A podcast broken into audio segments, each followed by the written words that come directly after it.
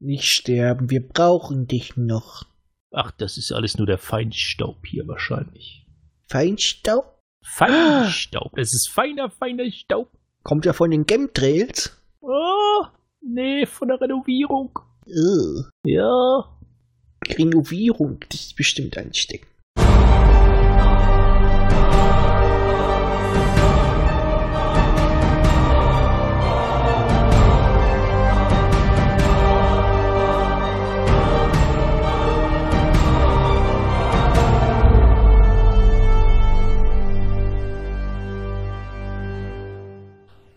Seid ihr das wahre Leben?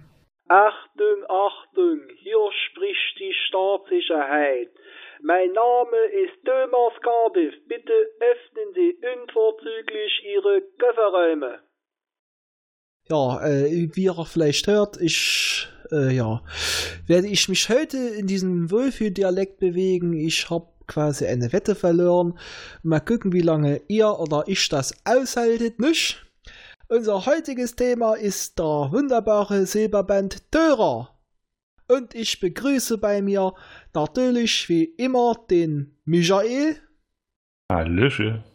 Und weil der Basti auch mal seinen Urlaub braucht und sich irgendwo alles verzeckt, der fiese Lümp, haben wir uns natürlich endenstarke Verstärken geholt. Hallo Ralf. Nack, nack. Kennst du auch auf Sächsisch Naten? Ja. Nack, nack, nack.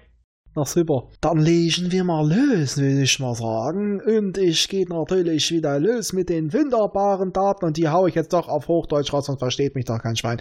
Wie gesagt, Ah, es geht um den endlich. Silberband Tora. Das ist Nummer 10. Er gehört noch zum Zyklus Atlan und Arkon. Er besteht aus den Bänden 67 Zwischenspiel auf Silico 5, 78 Toras Opfergang 79 die, Anomal äh, die Atomhölle von Grey Beast, 80 in den Höhlen der Druf, 74 das Grauen, 92 Geheimmission Moloch, bearbeitet von William Volz, Autoren waren wieder Brandmar und zum ersten Mal Volz. Titelbildzeichner Johnny Bruck. Es ist erstmal erschienen am 15. September 1981, also fast schon ein guter Jahrgang. Der Handlungszeitraum ist 2041 bis 2044. Und ich habe noch Luft übrig. Ich bin enttäuscht. Übung macht's. Ja, ich glaube Ja. auch. Hm. Hm. Schade. Es war lustiger, als ich zum Schluss immer noch äh, auf den letzten Tönen rauskam. Naja. Wir haben heute wieder einen dreigeteilten Roman. Und er ist das Spiegelbild von Festung Atlantis. So viel kann ich schon verraten. Und es geht um den Abgesang eines Charakters, mit dem man leider wohl nicht mehr viel anzufangen wusste, der aber. Ja, ich hätte sie gern noch weiter gesehen. Ja, es war Ja. halt konsequent, ne? Ich meine, sie Naja. hat die Zelldusche nicht bekommen. Naja, sie hatte vor, das, äh, äh, das lebensverlängernde Serum. Also, es war nicht konsequent. Ich glaube, die wussten einfach nur nicht, was er mit ihr machen sollte, weil sie wurde in den letzten Romanen einfach nur geparkt. Hm. Ja, und auch der, das Ende dieser Figur ist auch irgendwie sehr inkonsequent. Obwohl, das fand ich in einer Hinsicht wieder schön, aber da komme ich nochmal später drauf. Fand ich auch ganz gut. Das ist nicht so, also ich fand es nicht vorhersehbar. Ja, dann würde ich mal sagen, Mischa, fahr ab. Naja, also, es geht um drei Akte. Der erste Akt, wie schon gesagt, geht um Tora, Tora schwere Krankheit und schließlich ihr Ableben. Auch noch ein bisschen um Roten Sohn. Der zweite Akt geht, wie es so schön im Buch heißt, wieder mal um die Druf. Und im letzten Akt wird dann noch ein neues Volk eingeführt, von dem man aber dann, glaube ich, eine Zeit lang gar nichts mehr hören wird, nämlich die Molekültransformer. Verformer. Verformer. Ja. Transformer ist der Optimus Prime. So sieht's aus. Nee, Molekülverformer. Genau. Jo. Ja, Das fasst es ja auch schon ganz gut zusammen. wollte ich gerade sagen. Ja, bevor wir zu sehr ins Detail reingehen. Dann können wir jetzt aufhören. Details, genau. Schluss aus. Brauche mehr Details. ja, Im die- ersten Roman erfahren wir halt von dem frischen Leutnant Thomas Cardiff, der dann auf den Stützpunkt, wie hieß das nochmal, Rufus? Ne, Rusuf Ja, ja, Rusuf. versetzt wird. Und eine gewisse Dame, die auch den Titel dieses Romans hat, ja, da weiß der gute Bub noch nichts von, das ist seine Mutter. Er ist der Sohn von Perry und Thora und sollte, damit er eine Chance hat, normal aufzuwachsen, ja, wurde er nach seiner Geburt weggegeben. Weil es soll ihm nichts geschenkt werden. Er soll alles selber erarbeiten.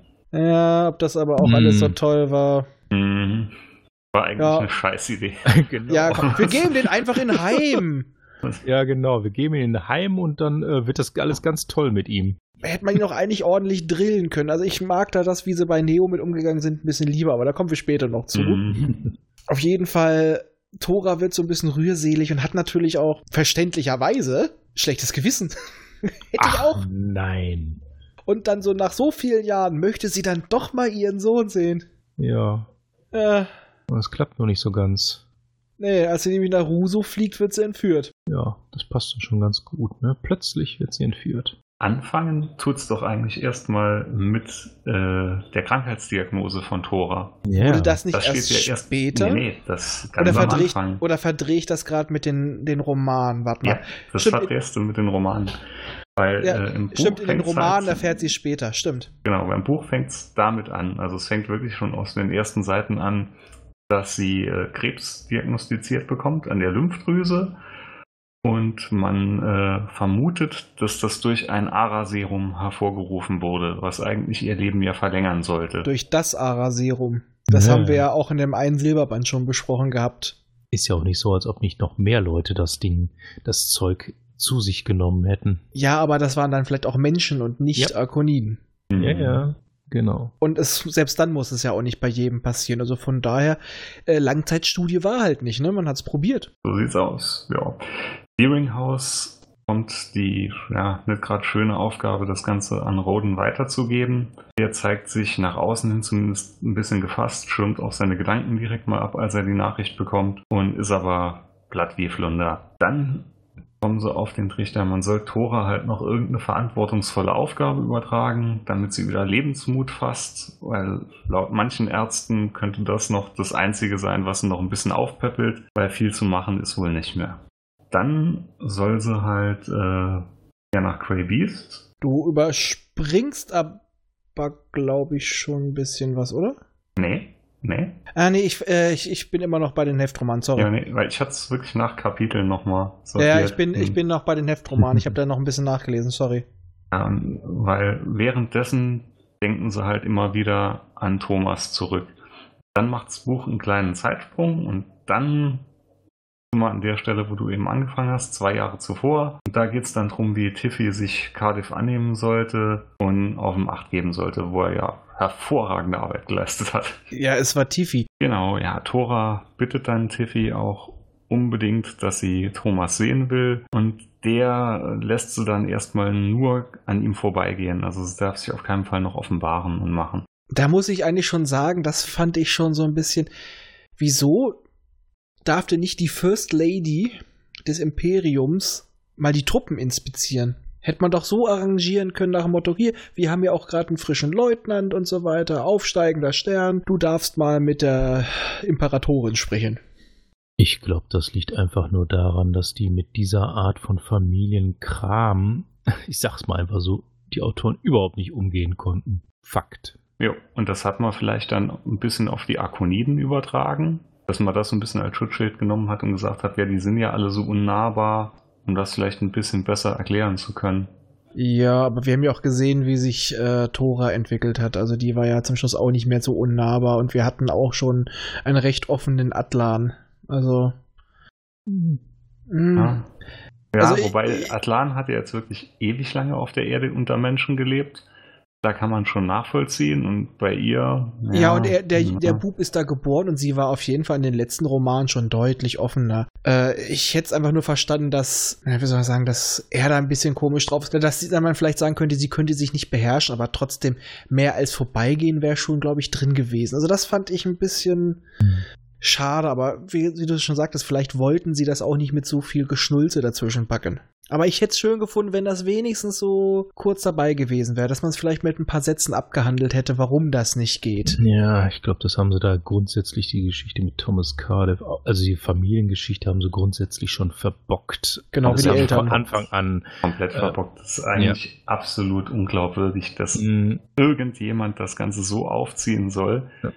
Bis zu dem Punkt äh, keinerlei Offenbarung macht, dass er wirklich Vater oder Mutter ist. Und dann, jetzt nehmen wir mal wirklich an, die hätten das so, was weiß ich, 18, 20 Jahre so durchgezogen. Dann hat man doch so oder so nicht mal diese emotionale Bindung, wie wir sie hier wieder vorgaukeln. Also, das, das nimmt ihn eigentlich keiner ab. nee, nee. Nee, vor allem, ähm, ich sag mal, okay, ihr, ihre Gewissensbisse, das kann man schon nehmen. Das ja. Man kann auch sagen, Ja. vielleicht glaubt sie, sie hat diese Bindung, weil sie kann ja eigentlich keine Bindung haben. Vielleicht, okay, vielleicht haben sie zwischenzeitlich schon mal heimlich beobachtet, aber dann würde es ja nicht heißen, dass sie ihn noch nie gesehen hat. das kommt auch irgendwie dann creepy rüber. Ja, ich Ja, weiß nicht. Äh, vielleicht ist es einfach nur Stalker. dieses so. Ich, sie, vielleicht wollte sie auch mehr oder weniger ihr Gewissen beruhigen. Also sagen wir so, die haben dir mit einem Kind echt was Unglaubliches angetan und ich glaube, das macht sie auch eher für sich als für ihn. Also, Hm. Ja. Nee, also ich, das war wirklich absolut unglaubwürdig. Und also als, als Vater kann ich nur aus meiner Sicht sagen, das hätte nie im Leben, wäre das auch nur ansatzweise bei mir als Idee aufgepoppt, sowas so durchzuziehen. Vor allem, weil ja auch sonst äh, Perry jemand ist, der auf, wie soll man es mal sagen, auf Etikette scheißt, äh, Ja. dass er dann sagt, äh, der hätte, der hätte doch als ehest, am ehesten durchgeboxt, dass sein Sohn normal aufwächst bei ihm. Ne, normal. Ja. Ja, sagen wir so oder so, der Cardiff hat einen scheiß Start gehabt. Egal Ja. wie er aufgewachsen wäre. Das ist von vornherein schon, schon Level 3. ja. Ja, wobei das seine Reaktion dann auf das Ganze dann das Ganze nochmal wieder komplett überzogen wird. Ja, Also wirklich richtig überzogen. nee, total Stereotyp. Definitiv. Das- Also, ähm, ja, der Gedanke, äh, ja, ich, ich werde dich jetzt vernichten, das ist mein einziges Lebensziel, nur noch. Äh, Ja, okay, ähm, das, da, das auf das Vernichten kommen wir ja später noch, aber Ja, das. Ist, ist ja dadurch, dass er ja auch Perry die Schuld zuschiebt, dass er, dass seine Mutter jetzt tot ist, nachdem er sie wiedergefunden hat. Und äh, da war sie noch nicht tot. Nee, also Nein, nein. Spring, spring Das mal kam vielleicht später. Mal, spring mal vielleicht mal wieder ein bisschen in die Handlung rein, Genau. wo Ja. wir eben aufgehört haben. Weil während Tora dann da ist, gibt's ein Scharmützel anscheinend in ihren Gemächern und sie wird entführt. Und Perry will dann bei dem Suchtrupp, den er zusammenstellt, unbedingt haben, dass Thomas Cardiff sich dran beteiligen soll. Kann ich auch nicht richtig nachvollziehen. Er hat keinerlei Bindung, er weiß nicht, was da los ist. Und auf die Gefahr hin, ihn dann da reinzuschicken, man muss ja dann im Hinterkopf halten, er könnte ja dann während der Mission merken, was da Phase ist. Weiß ja kein Mensch, wie der reagieren kann. Also auch da würde ich sagen, als Kommandant oder als Vorgesetzter würde ich doch niemals ihn dann mit auf diese Mission schicken, um seine Mutter wiederzuholen. ja, das ist Mhm. eigentlich, ist er, ist er wirklich eine Schwachstelle. Ja, das, Ja. das Auch weil Perry dadurch erp erpressbarer wird. Und er ist einfach in dem Si- Sinne, sollte er es rauskriegen, wie es ja auch passiert, unter so einer Stresssituation so etwas so rauszukriegen, das ist selbst bei einer Person, die nicht so labil ist wie Thomas Cardiff, schwierig, obwohl er anfangs gar nicht als labil dargestellt wird. Mhm. Zwar etwas emotional unbeherrscht, aber sonst, als labile Person wirst du ja nicht Leutnant. Ja, Nee, er, er hat ja überall super Zeugnisse und er wäre ja genauso, man merkt ja, dass die Gene seines Vaters in ihm sind. Ah, ja. Ja, aber da ist es auch noch so mit den Gen, Gen äh, bestimmen dein Verhalten. Also das ist, ist schon, naja, äh, das ist aber auch der Zeit geschuldet. Westentaschengenetik. Ja, das war auch nochmal so ein geiler Abschnitt im Buch, weil die Grundidee kam ja von Crest, dass äh, Thomas nicht bei seinen Eltern aufwachsen sollte. Und da fällt in so einem Nebensatz noch, äh, ich weiß nicht ob es wortwörtlich war oder ob es nur so im Subtext mitschwang, aber dass Cardiff ja quasi ein Übermensch werden soll. Äh, Ja, Ja, ja, Ja. Misch. Das Beste aus beiden Welten, ne? genau. Ja, aber da ist natürlich wieder, Cresteraner-Liebe ist da natürlich wieder komplett mit dabei.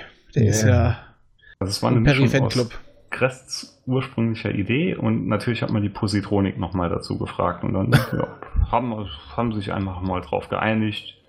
Dass der Kleine im Heim aufwachsen soll. Bullshit. Ja, aber Äh. gerade dann hätte man das auch nicht machen sollen. Ja. Wenn das schon ein Übermensch ist, dann muss man den auch irgendwie unter Kontrolle halten. Ihn, Ja, was soll schon schief gehen? Ich mal mal. Ja, genau, Übermenschen. ja, ja, was, soll schon schief gehen? Ja, wenn das schon kommt, ne? Dann was? Natürlich muss man auch sagen, dass auch spätere Kinder so ein bisschen Probleme mit dem, ja, mit dem berühmten Vater hatten, aber die sind wenigstens nicht zu Mördern geworden, in der Regel. Ja, ja. Ja, aber die hatten alle ihre Pubertät ziemlich verschleppt. Ja, so ungefähr. Immerhin haben sie Perry jetzt letztens erst in der Erstauflage sagen lassen, ja, so seine Erfahrung, also äh, als Vater, das wäre ja nicht so toll gelaufen. Also er wäre kein nie ein besonders guter Vater gewesen. Also irgendwo haben sie ihn das auch sagen lassen. Ja, ja, das, das sagt Ja. er öfters in der, Erst, äh, in der Erstauflage. Er, Ja. Ich glaube, das war irgendwo um 2700, 2800 rum. Da gibt's auch so eine Stelle, wo er auf seinem Schreibtisch hat er Bilder stehen von ja. DeLorean, von Irene. Ach, der war ja auch noch da. Aber Ja, ich glaube, genau. in den 3000ern war es jetzt auch mal, wo er dann Mhm. sich darüber nachdenkt, äh, wer ist noch da und dann reflektiert er so und dann kommt er auch wieder drauf, dass er da ganz schön oft verkackt hat. Er war, ein, er war ein guter äh, Anführer, aber nie ein guter Vater. Mhm. Er konnte ja auch nie. Er konnte sich ja nie aus dem ganzen Geschehen rausziehen. Er hatte ja nie die Zeit. Sonst wäre alles untergegangen. Ja, aber selbst wenn er es hatte, war er nicht gut. Er hatte einfach kein Händchen dafür. Wohl war, Bully macht's wesentlich besser. Ja, aber Bully war eh schon mal ein bisschen geerdeter. Ja, wo waren wir? Und der war ja letztens schon mal wieder ein Kind. Der weiß, wie das sich anfühlt. Gut. man kommt dann drauf, dass Tora auf Silico 5 sein soll. Und man begibt sich dann dorthin über ein paar Umwege. Man macht einige Sprünge ohne den Kompensator, damit ja nicht der Regent auf die Idee kommt, wo die Erde sitzt und das nicht rausfinden kann. Dort angekommen wird Cardiff dann auch nach einer Zeit vermisst, weil er abgeschossen wird über den Planeten. Da hat man wieder viel zu viele Notizen gemacht, merke ich gerade. Äh, ja. Ich Auf jeden Fall- Ich erzähle wieder wird- das Buch quasi nach. Ja, auf jeden das- Fall wird Thomas Cardiff abgeschossen und gefangen genommen. Ja, und wie der Zufall so will, wen trifft er in der Gefangenschaft? La Mama. Ah, Mhm. ja, ja. Und die muss ihm natürlich dann in dieser emotionalen Situation brühlwarm. Werbung, Werbung. Yay, brühlwarm. Finde ich gut. Finde ich Ja, gut. Vor allem, weil diese Folge ausgestrahlt wird nach der Brühlkon. Nee, Ah. knapp vorher. Mm. Offenbart sie ihm halt, wer er ist, äh, wer er ist, mich ihr Sohn. Ja, sie redet ihn mit Perry an. Ja, er hat ja auch sehr große Ähnlichkeit. Der ihm ja so unglaublich ähnlich sieht. Und da wird ihm dann alles klar. Aber wie gesagt, wir wissen ja auch, dass Tiflor ihm wahnsinnig ähnlich sieht. Und ich habe ja eh schon immer die Theorie aufgestellt. Tiflor hat heimlich mit Tora gebimselt und dabei ist Thomas rausgekommen. Aber Tiflor sieht doch auch Ja. Perry ähnlich. Sag Ja. ich doch. War Ja, eben. irgendwann mal ein Stromausfall, so kurz. Ja, eben. Das würde auch erklären, warum das so eine Kackpratze geworden ist. Ja, ich meine, ist äh, Timmy kann, äh, Tiffy kann nicht gut erziehen und er kann Timmy. nicht gut. Wir brauchen Die einen neuen aus Tiffy. Ti- Tiffy und Thomas ist Timmy. Ja. Oh mein Gott! Tiffy! Timmy! Tiffy! Wenn man den ersten Buchstaben, ich verschwöre mich mir hier gerade, den ersten Buchstaben des Anfang, des Vornamens von Thomas Cardiff nimmt und die letzten beiden des Nachnamens, Oh Gott! dann kommt Tiff. man auf Tiff. Das ist eine Verschwörung. Ich hätte einen Ich Gentest verlangt. Kann nicht mehr weitermachen jetzt. Aus. Aus. Es erklärt Schluss. alles. Es ist alles Genau. erklärt. Deswegen, deswegen konnte Perry auch niemals ein guter Vater für ihn sein. Es ist ja gar nicht sein Sohn. Das Ja. ist ein Seitensprung-Effekt. Ja, Dann er wird hat, halt, das ist, jetzt kommt auch der wahre Grund raus, warum er ins Heim gegeben wurde. oh, scheiße, das ist ein Arsch, das ist ein AK, das ist ein Arschlochkind, das ist Tiflor Science. Ich sehe es doch. Es, es, hat, einen- es hat einen Ringelschwanz. Das- sogar die, Ana, die Analsonde guckt sogar raus. Beide sehen so ähnlich aus wie Perry, aber wahrscheinlich sind sie beide völlig identisch. Wie Zwillinge. Ah, Pass mal auf, irgendwann kommt raus, dass Tiflor eigentlich ein zeitreisender Sohn von Perry ist. Hm. Aber wie kriegt man das noch in seine Geschichte rein? Äh, Quanten. Das. Uh. Nee, äh, in der weiten Zukunft hat Perry, um nochmal so einen Fehler äh, nicht äh, zu fabrizieren, seinen Sohn mit einer Zeitkapsel weggeschickt. Die ist in der Vergangenheit aufgeschlagen, wurde von dem Tiflor Senior gefunden und er hat es als sein Kind ausgegeben. Uh. Auf einer Farm in Kansas. Und deswegen ist Tiflor der große Aha. Bösewicht, der am, am Ende alles mit den vier Mausbibern der Apokalypse zerstört. Aber vorher geht er noch nach Metropolis und wird ein Superheld. Leuchtet ein. Ein blauer Superheld, ja.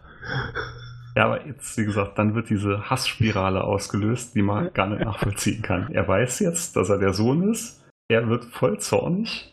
Perry ist scheiße. Tora mag er. Er zeugt will- ein, ein Ey, dann ist ja Thomas Cardiff der Enkel von Perry. Uh. Hä? Ja, wenn Tiflor. Oh, Ja, oh. hat er recht. Von, er von Erbfolge her. Naja, seine, seine Ah. Enkelkinder gehen ja meistens noch. Uh. Ja, aber trotzdem, davon gibt es aber nicht so warum- viele. Ja, eben ehrlich, deswegen. oh. Warum hegt er jetzt auf einmal auf ihn so einen brutalen Hass? Und Tora findet er toll. Äh, ich würde mal sagen, das ist Stress, äh, die ganze Situation, Überforderung und er hat es einfach Tilt gemacht bei ihm. Ja, ja, das kann sein. Absoluter Wer, wer, weiß, vielleicht hat, wer weiß, wer weiß, vielleicht war er später noch stabil, aber in, der, in seinem Inneren war es halt noch. Ich sag mal, was macht das mit dem Kind? Du sitzt da im Heim, wirst aber auch nicht adoptiert, weil deine Eltern quasi den Finger drauf haben.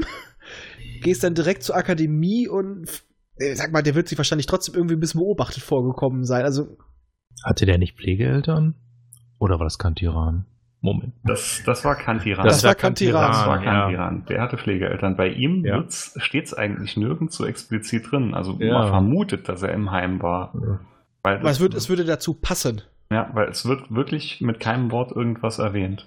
Weil das würde einfach auch seine Instabilität. Wahrscheinlich Ja. hat er sich später hochgekämpft, aber Hm. im Inneren war er immer noch das kleine, verletzte Kind. Und ähm, da er seine Mutter auch als erstes kennengelernt hat und sie weniger unnahbar war als Perry, der große Anführer, war war es ja klar, sie gibt ihm Liebe, man hat auch eher die Bindung zur Mutter. Das ist in der Regel einfach so. Ja, wenn du Und- mit ihr aufgewachsen bist. Ja, Ja. ja, aber Sorry, so war das wie Person XY, Nein, die ich in der Stadt sehe, ja, aber- vorbeiläuft. er hatte vielleicht, er hatte vielleicht auch die Fantasie seiner, seiner Mutter und es war die Mutter plötzlich da.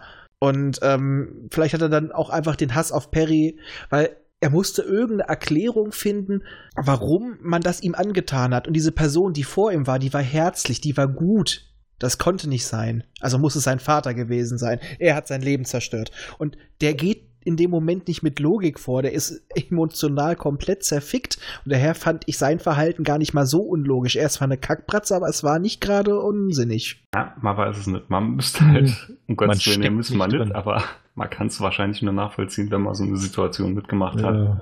Ansonsten denkt man Insofern, ja.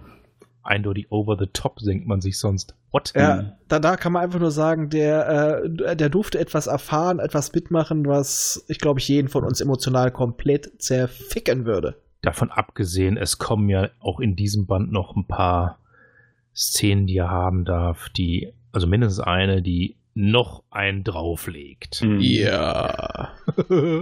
so, aber weiter im Ja. Text. Gut, Roden appelliert halt dann erstmal an seinen Eid, den er dem Solaren Imperium gegenüber ge äh, gegeben hat. Also egal, ob er jetzt Papa ist oder nicht. Schließlich ist er immer noch Soldat oder Flottenangehöriger. Und er wird dann Tiflor als Adjutant überstellt, damit Tiffy halt noch mehr Auge drauf halten kann. Wo ich dann auch denke, da hätte Perry doch die Chance gehabt. Sich anzunähern.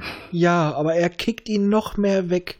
Alter, Ja, der ist das ist dann- emotional aufgewühlt, der hasst dich zwar, aber äh, mm, Ja, das ist dann wiederum der, der emotional eher unfähige Perry der Anfangszeit. Der hatte ja nicht wirklich Emotionen. Das war so ein ja, Macher damals. Ja. Der, der hatte nicht wirklich Emotionen. Der hat einfach irgendwas gemacht und der hat das durchgezogen. Dann war es das so. Hm. Aber emotional war der doch unterbelichtet. Ja, ja. stimmt. Es war immer so Reaktion, Aktion, direkt aufeinander, ohne groß nachzusenken. er Ja. hatte vielleicht Emotionen für die gesamte Menschheit, aber für Ja. einzelne Personen, Nicht. nee. Genau, der hat, war schon immer sozusagen, ja, der Übervater der Menschheit, aber für alles, was da drunter war, Feierabend. Naja, aber ich sag mal, irgendwie anders kannst du auch sowas nicht aufziehen, ne? Ja.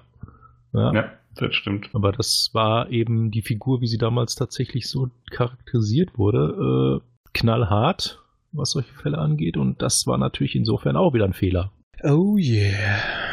Ja. Ja, man musste diese Figur dann, die Feindfigur des Thomas Cardiff ja auch aufbauen irgendwie. Und da musste man irgendwie ran. Wie kann man das machen? entfremdet man ihn eben noch ein bisschen mehr. Ja, aber irgendwie passt es dazu, aber auch, wie du ja schon sagtest. Also man hat etwas Mhm. genutzt, eine Eigenschaft von Perry, Ja.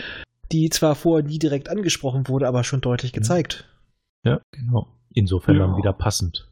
Ja. Ja, jetzt überlegt man aber, warum wurde Thora überhaupt entführt? Und auf diesem Vor, was man da auf dem Planeten gefunden hat, wer hat das überhaupt dahingesetzt?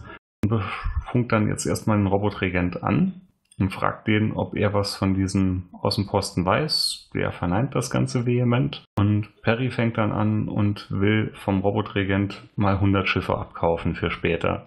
Und gibt quasi ein Waffenbündnis an. Und der will dann, dass aber Perry persönlich bei ihm erscheint. Dann gibt man quasi Thora nochmal die Aufgabe, mit dem Robotregent zu verhandeln. Quasi, um ihr wieder irgendeinen Sinn des Lebens zu geben. Ja, die wird nach dieser ganzen Geschichte natürlich immer ein bisschen, immer depressiver. Ah, da reagiert Bully auch cool an einer Stelle. Da sagt er nämlich so zu Perry im Scherz, auch eine Methode, seine Frau loszuwerden. Und da ist Perry ja dann absolut erstmal äh, schockiert, aber ja, war ja dann nur scherzhaft gemeint oder so. Aber ich glaube, so ein bisschen ernst meinte Bully es trotzdem. Ja, in jedem, jedem Scherz ist ein bisschen Ernsthaftigkeit und Ja. Bully ist ja einer der wenigen, der Perry überhaupt etwas sagen darf. ja. Und er ist eben die direktere Figur. Ja, Er ist immer schon der direktere gewesen. direkt und geerdet. Also der ist immer mehr Mensch geblieben als Perry und er musste ihn auch oft genug auf den Boden holen, auch später noch. Ja, weil er halt nicht so sehr der Saubermann sein wollte. Der hat eher immer noch ein bisschen so Spaß an der Sache gehabt und nahm alles nicht so genau. Er ist Mensch geblieben. Ja. Er ist Mensch, mehr Mensch als Symbol. Und Perry ist immer mehr zum Symbol geworden, von Anfang an. Perry musste immer, auch später, noch um ja, sein Menschsein eben kämpfen, dass er auch immer es blieb. Das, es musste auch immer wieder betont werden, dass er noch Mensch geblieben ist und das musste er auch durch Aktionen dann beweisen. Bei Bully war das nie nötig. Ja, Bully war immer so einer, der noch mit dabei ist. Ich meine, Perry ist zwar auch immer vorne an vorderster Front, aber er ist irgendwann in so epische Sachen verstrickt worden, auch höhere Mächte. Bully zwar auch, aber Bully war. Er war eigentlich immer ein Ausgleich für Perry. Mhm. Ja. Ja, Perry musste man auch immer wieder Geschichten geben, wo er dann mit ganz normalen Leuten äh, umgehen musste, denen er auch beweisen musste, dass er gar nicht der Übermensch ist und so, dass er eigentlich ganz normaler Typ ist. Bei Ein blonder, was- blauäugiger Übermensch. Normaler Durchschnitt. Ja, Äh, ganz ja. normale, äh, ja, ja, Moment. Also inzwischen ist er ja ungewöhnlich vom Aussehen her. Ja, Fällt da irgendwie immer aus der Rolle raus. Ja, ja. Äh, Nein. Aber wieder mal zurück zum Thema jetzt, äh, Ja. zur Geschichte meine ich. Also Aber nee, ein, ein, ein, ein Einwurf habe ich noch, aber war es nicht so in dem zweiten Kosmos-Chroniken so, dass auch gesagt wurde, irgendwie, dass Bully ganz bewusst sozusagen von S dazu ausersehen war, immer Perry so ein bisschen auf den Boden zu holen? Bully waren aber die ersten Kosmos-Chroniken, ne? Da Oder bin war es die ersten? Äh, Die, Ja. die, die zweiten waren Alaska. Das Stimmt. war Alaska, genau. Aber da meine ich dann, da- ich meine, irgendwie noch sowas im Kopf zu haben, dass er dafür auch da war, um ihn, der wirklich sich nur um das kosmische Große kümmer, gekümmert hat, ihn auch manchmal so ein bisschen zu erden. Ja. Das könnte schon passen dann auch. Alaska ist ja wieder da. Ja. so. Abschweifung genug. Genau. So, wo waren wir? Deeringhouse fährt dann ins Sanatorium, um Thora halt abzuholen.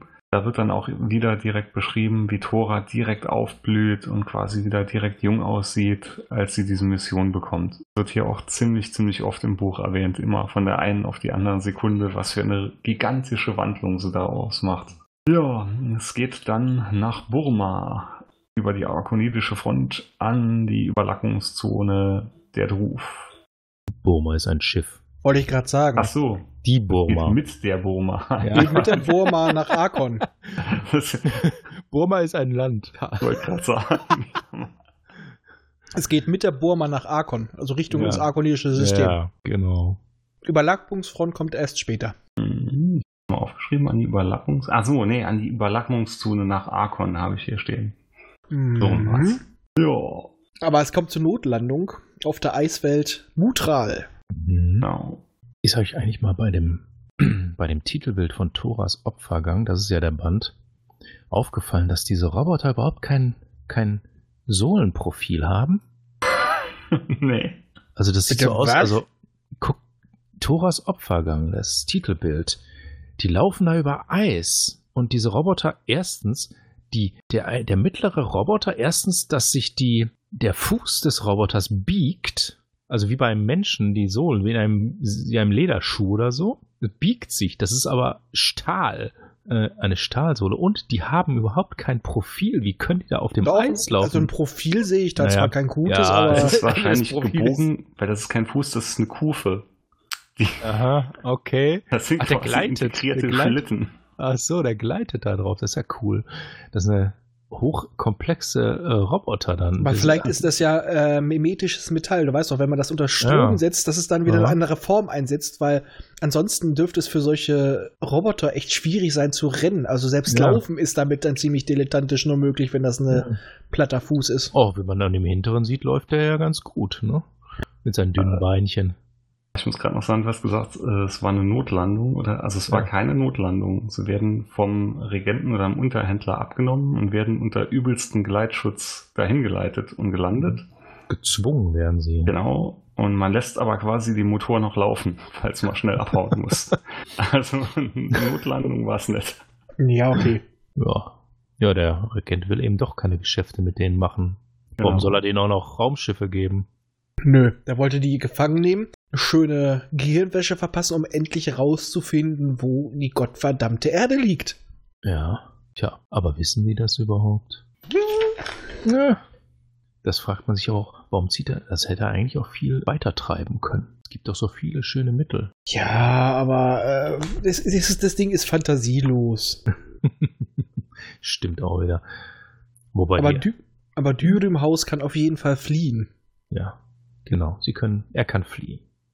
Und nimmt auch noch einen Arkonin und zwei Ara-Wissenschaftler mit, Warum tut er das eigentlich, frage ich mich. damit das Ende kommen kann. Genau. Stimmt. Mittel zum Zweck. Ach so, das ist plot-driven. Vielleicht noch, um irgendwo ein paar Informationen abzugreifen, würde ich sagen, in Universe. Und vielleicht ein Druckmittel zu haben, obwohl das dem Robotgehirn wahrscheinlich scheißegal sein Eben, dürfte. das ist dem doch völlig egal. Ja, was dann ganz geil war, war aber der ganze Kampf, der dann da entbrannt. Allein die Idee, dass sie dann im Schiff die Landestützen wegschießen, es auf die Roboter kippen lassen, eigene Roboter ausschleust.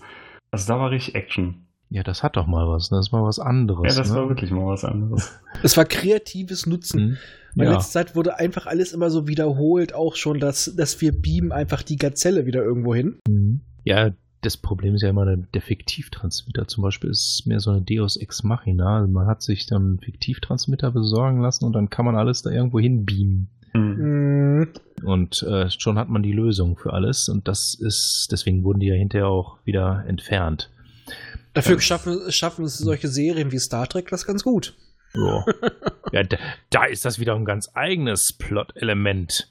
Ja. Ja. Und das wird wahrscheinlich auch bei unserer Folge in der Night of the Pots, weil da werde ich nämlich unseren lieben Michael dazu verführen, dass er mit mir das Treffen der Serien bespricht. Star Trek trifft auf Perry Roden. Gibt's auch eine Raumschlacht? Also ähnlich. Also ich hab's noch nicht gelesen. Ich kenn's nur vom Hörensagen. Ziehst dir rein, es ist, es ist mal am Nachmittag weggeknuspert. Ja, ich muss nur mal die Zeit finden, aber ja, mache ich dann noch davor. Aber auf jeden Fall war das hier ein schöner Kniff. Also es war eine, fand ich wirklich eine, eine coole Idee, das Schiff quasi kippen zu lassen und so als Waffe zu verwenden. Ja, die Dinger sind ja auch so scheißen stabil. Es ist eine Kugel. Ja, da lässt man das Ding einfach draufhalten und dann kann man rollen lassen. Ne? Ah, der, der, der Ringwulst verhindert, dass was rollt, aber immerhin ein bisschen hin und her. Wenn nicht das Rollen, Walzen, aber eine, ne? eine Kugel äh, verteilt optimal den Druck. Ja. Das Ja. meine ich. Ja, ist die Ja. perfekte Form, wird auch immer wieder gesagt. Richtig. Ja. Ja, jedenfalls gelingt dann die Flucht. Und gerade als man so schön meint, alles Happy End, wird Tora von einem Ara mit der Waffe von Ichi, Ishimatsu erschossen. Du hast aber was Entscheidendes vergessen. Nämlich, dass noch gesünder Dass und jünger wirkt. Dass sie plötzlich heilt spontan. Stimmt, Der Krebs Ganz ist weg. spontan ist alles Sie weg. wird, sie wird nicht nur geheilt, sie wird auch noch jünger. Und dann sagen wir uns ja, das ist eigentlich ziemlich dämlich, aber wir haben bei Perry schon andere Sachen erlebt. Mhm. Daher hat man das, sag mal halt, aus der, den Erfahrungen, die wir aus den vorigen Heften und Romanen gemacht haben, hätte ich das gekauft, dass dann am hinten raus noch irgendwas kommt. Hier, ein Geschenk von, von S oder sonst was, ne? Oder irgendeine Mutation durch das, durch das Ara-Serum. Oder sonst was. Und aber dadurch, du, du siehst so, wie sie nochmal richtig aufblüht und sie kriegt wieder das Leben und ja, und ich kann das alles anpacken. Du siehst sie schon, wie sie wieder ihren Sohn in die Arme schließt. Und dann wird sie. Das war ein dramaturgischer Effekt. Wollte ich gerade sagen. Es Mehr nicht. war Es nur war, da, um es noch dramatischer zu Ja. machen. Ja, aber se- seien wir doch mal ehrlich, aus den ganzen Erfahrungen vorher hätten wir es gekauft. ja, wahrscheinlich Ja, klar. schon. Ja, klar, es hätte schon ein bisschen ins Bild gepasst, aber hier war es ganz klar ersichtlich, dass Ja. es nur ein Effekt war. Ja. Es war nur Aber- dafür gedacht, es, um es noch härter zu machen, um den dramatischen Effekt noch zu steigern. Klar, aber sagen wir es mal so, ich habe beim Lesen nicht direkt daran gedacht, also ich erkenne auch solche Muster auch. Ich habe mir auch gedacht, die haben schon ganz andere Sachen gebracht, also. hm. Aber auf jeden Fall, wie gesagt, es stimmt, es war dementsprechend geplant. Die die durfte noch einmal vorher richtig aufblühen. Die Mhm. Kerze flackerte noch mal richtig und dann war sie aus. Wobei das, äh, dieses nochmal noch mal richtig loslegen, bevor man dann die Figur erledigt, das äh, hat man dann ja später geradezu kultiviert. Mhm. Eine Figur, die man loswerden wollte, nochmal so richtig aufdrehen zu lassen. Damit hat man inzwischen schon mehrere Hauptfiguren abserviert. Oder du sägst sie mit Zeitsprüngen ab. Ja, das ist natürlich die einfachste Methode. Wir wollen es uns ja nicht einfach machen. Ja, ja. Kann ja jeder. Eben. Das, das hat man ja mit Tora nicht gemacht. Oder mit Nee. Crest. Das hätte man ja denen machen können. Ne? Ja. Ja, sag mal halt, ich hatte immer das Gefühl, die wussten zum Schluss nicht mehr, was sie mit Tora machen sollten. Sie wurde, eigentlich wurde sie immer eingefroren, entführt, ja, nachdem sie ein bisschen zahmer wurde, aber ich hätte es gut gefunden, also ich bin bei den Neo, das lese ich nur noch, lese ich nur so sporadisch noch so hinterher, aber ich finde gut, wie sie sich da halt entwickelt hat. Sie ist zwar irgendwann mehr auf darauf eingegangen, hatte auch ein Herz für Perry, aber sie war immer noch so, sie ist immer noch ein, ein Charakter, die auch mal Perry was was sagen darf. Also sie ein bisschen was von Bully halt, ne?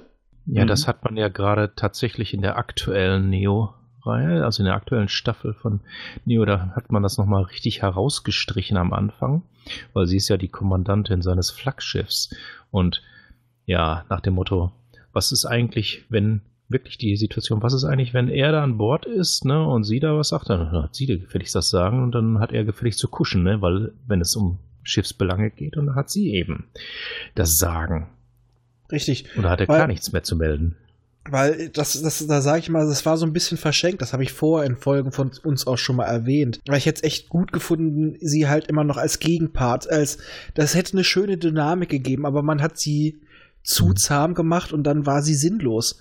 Ja. Verheizt. Ja, ich fand ich fand's quasi schade. Mir wäre es lieber gewesen, sie wäre drin geblieben und man hätte Crest kalt gemacht. Aber naja, das ist persönliche Meinung. Ja. Ähm, das hat man dann wahrscheinlich hinterher auch sich gedacht, ne? Es gibt auch einen guten Grund, warum sie in Neo noch da ist und Crest nicht mehr. Richtig, weil sie ein sau interessanter Charakter eigentlich Ja. ist und hat deutlich Mhm. mehr. Obwohl aus Crest haben sie bei Neo ja auch was rausgeholt. Ich wollte gerade sagen, Wesentlich aus mehr. Crest hatten sie richtig was rausgeholt. Ja.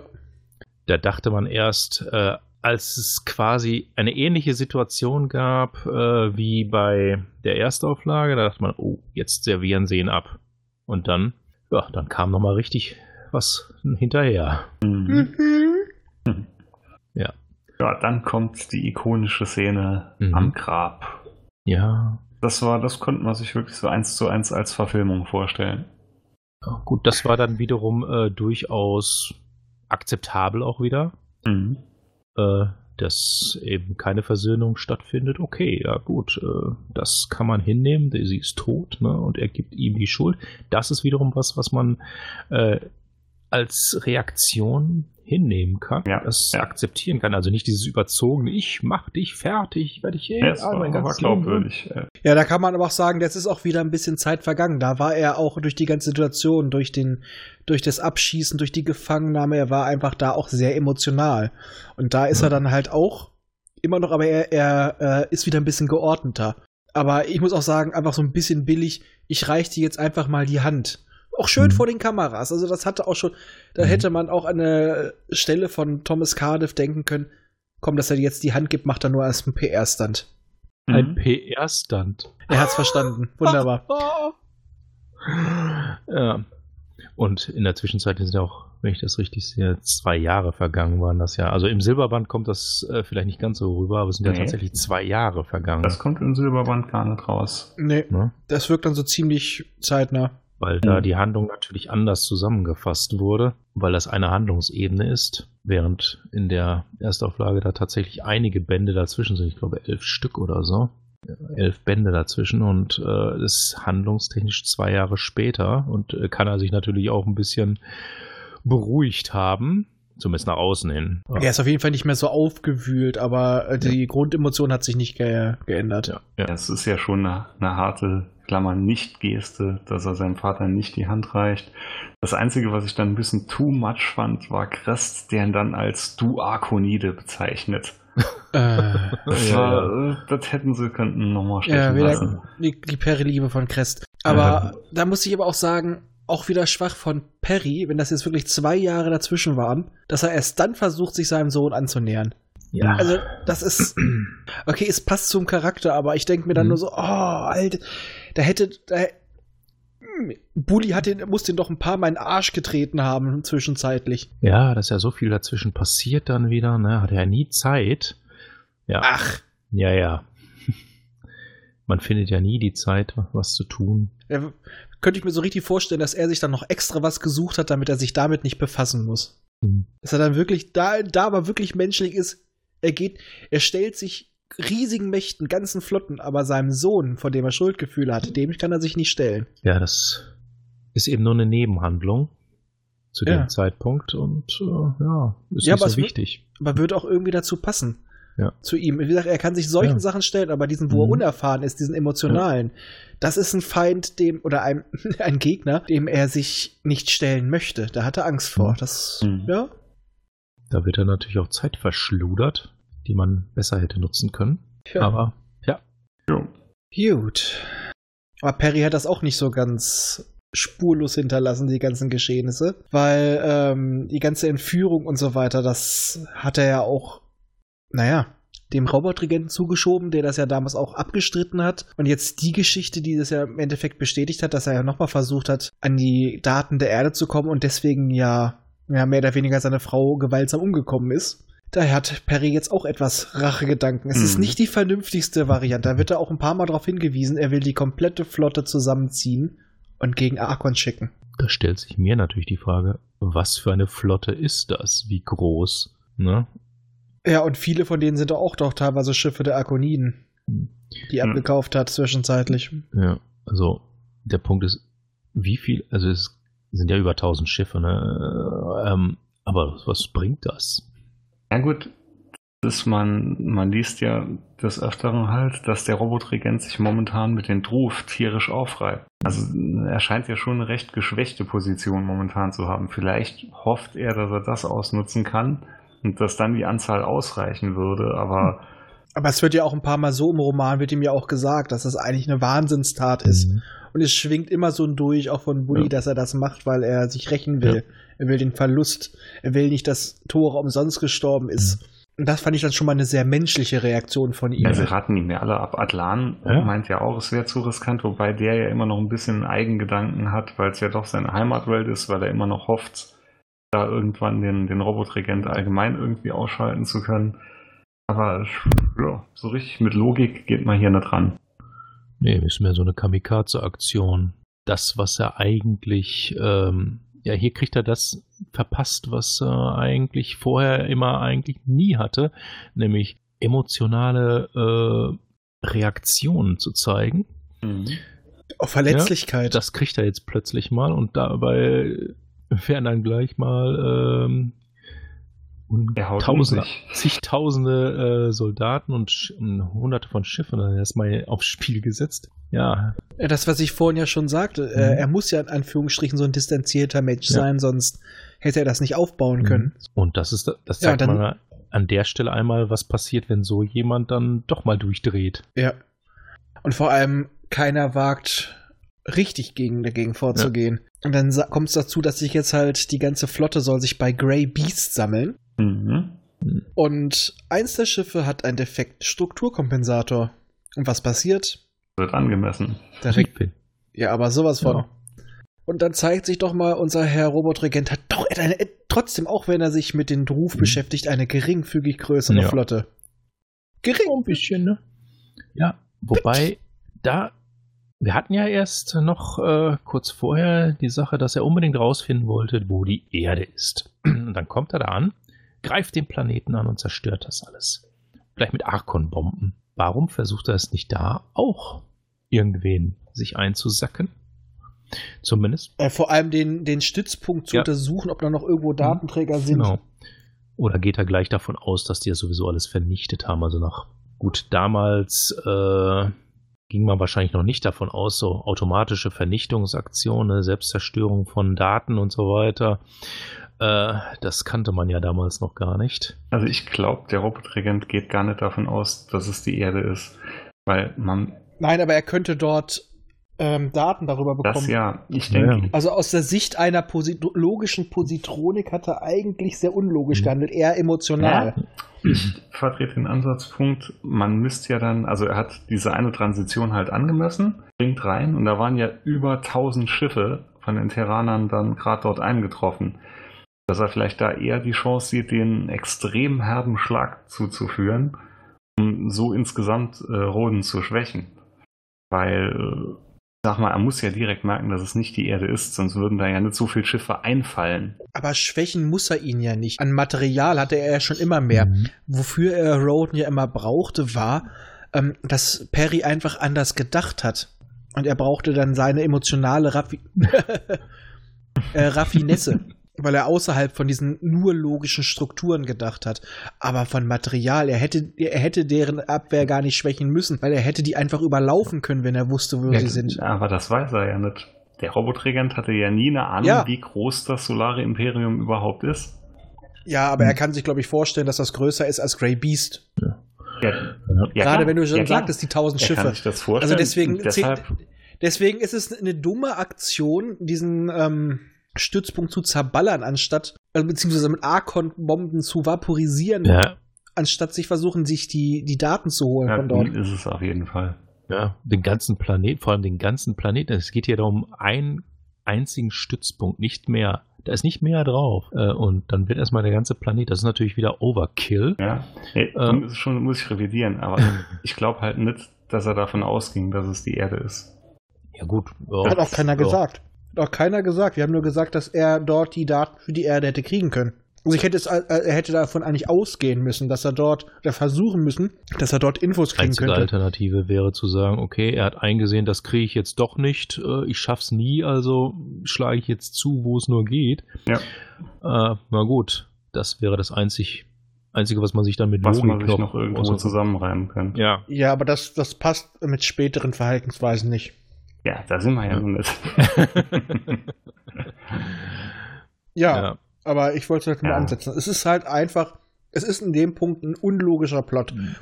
Man nimmt ihn hin, aber wenn man drüber nachdenkt ein bisschen mehr, dann merkt man schon, das passt nicht ganz. Nee, also es passt aus dem, allein aus dem Gesichtspunkt raus nicht, dass der Robotregent eine Maschine ist und streng logisch handeln müsste. Wenn es jetzt irgendein alter Imperator gewesen wäre, der halb wahnsinnig ist, Ja. dem hätte man es eher abgenommen. Ja, ich das, sagt, dabei. das wirkt eher emotional. Es wirkt eher emotional, was er da tut. Mhm. Wirklich so ein Racheakt, so. Ja. Dann geht der ganze Plot auf Grey Beast los. Und da, wenn ich es richtig im Kopf habe, das müsste auch die Atomhölle von Grey Beast gewesen Ja, sein. das Das, war, richtig. Yep. fand ich ein irre geiler Einzelroman, als ich ihn damals gelesen habe. Das war schon ewig her, aber ich fand den wirklich spannend und ich äh, man hat da schon ein bisschen mit dem Mike Judson, der da jetzt quasi so ins, ins Mittelfeld rückt, mitgefiebert. Ja. Als Einzelroman kann ich den echt Mhm. empfehlen.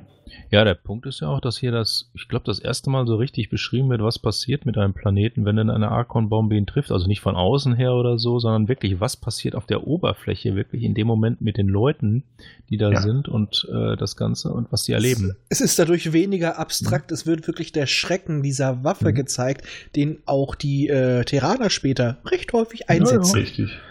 Und es ist nicht nur einfach, oh, wir ballern drauf, es ist kaputt, sondern du siehst wirklich aus den Augen einer Person und kannst dadurch wirklich das Grauen und die Angst davon wird dadurch richtig wunderbar geil gezeigt. Also ich fand auch den, äh, diesen Teil im Silberband sehr schön. Das ist genau so ein Roman, was ich damit meine. Das soll nie abwertend klingen oder so.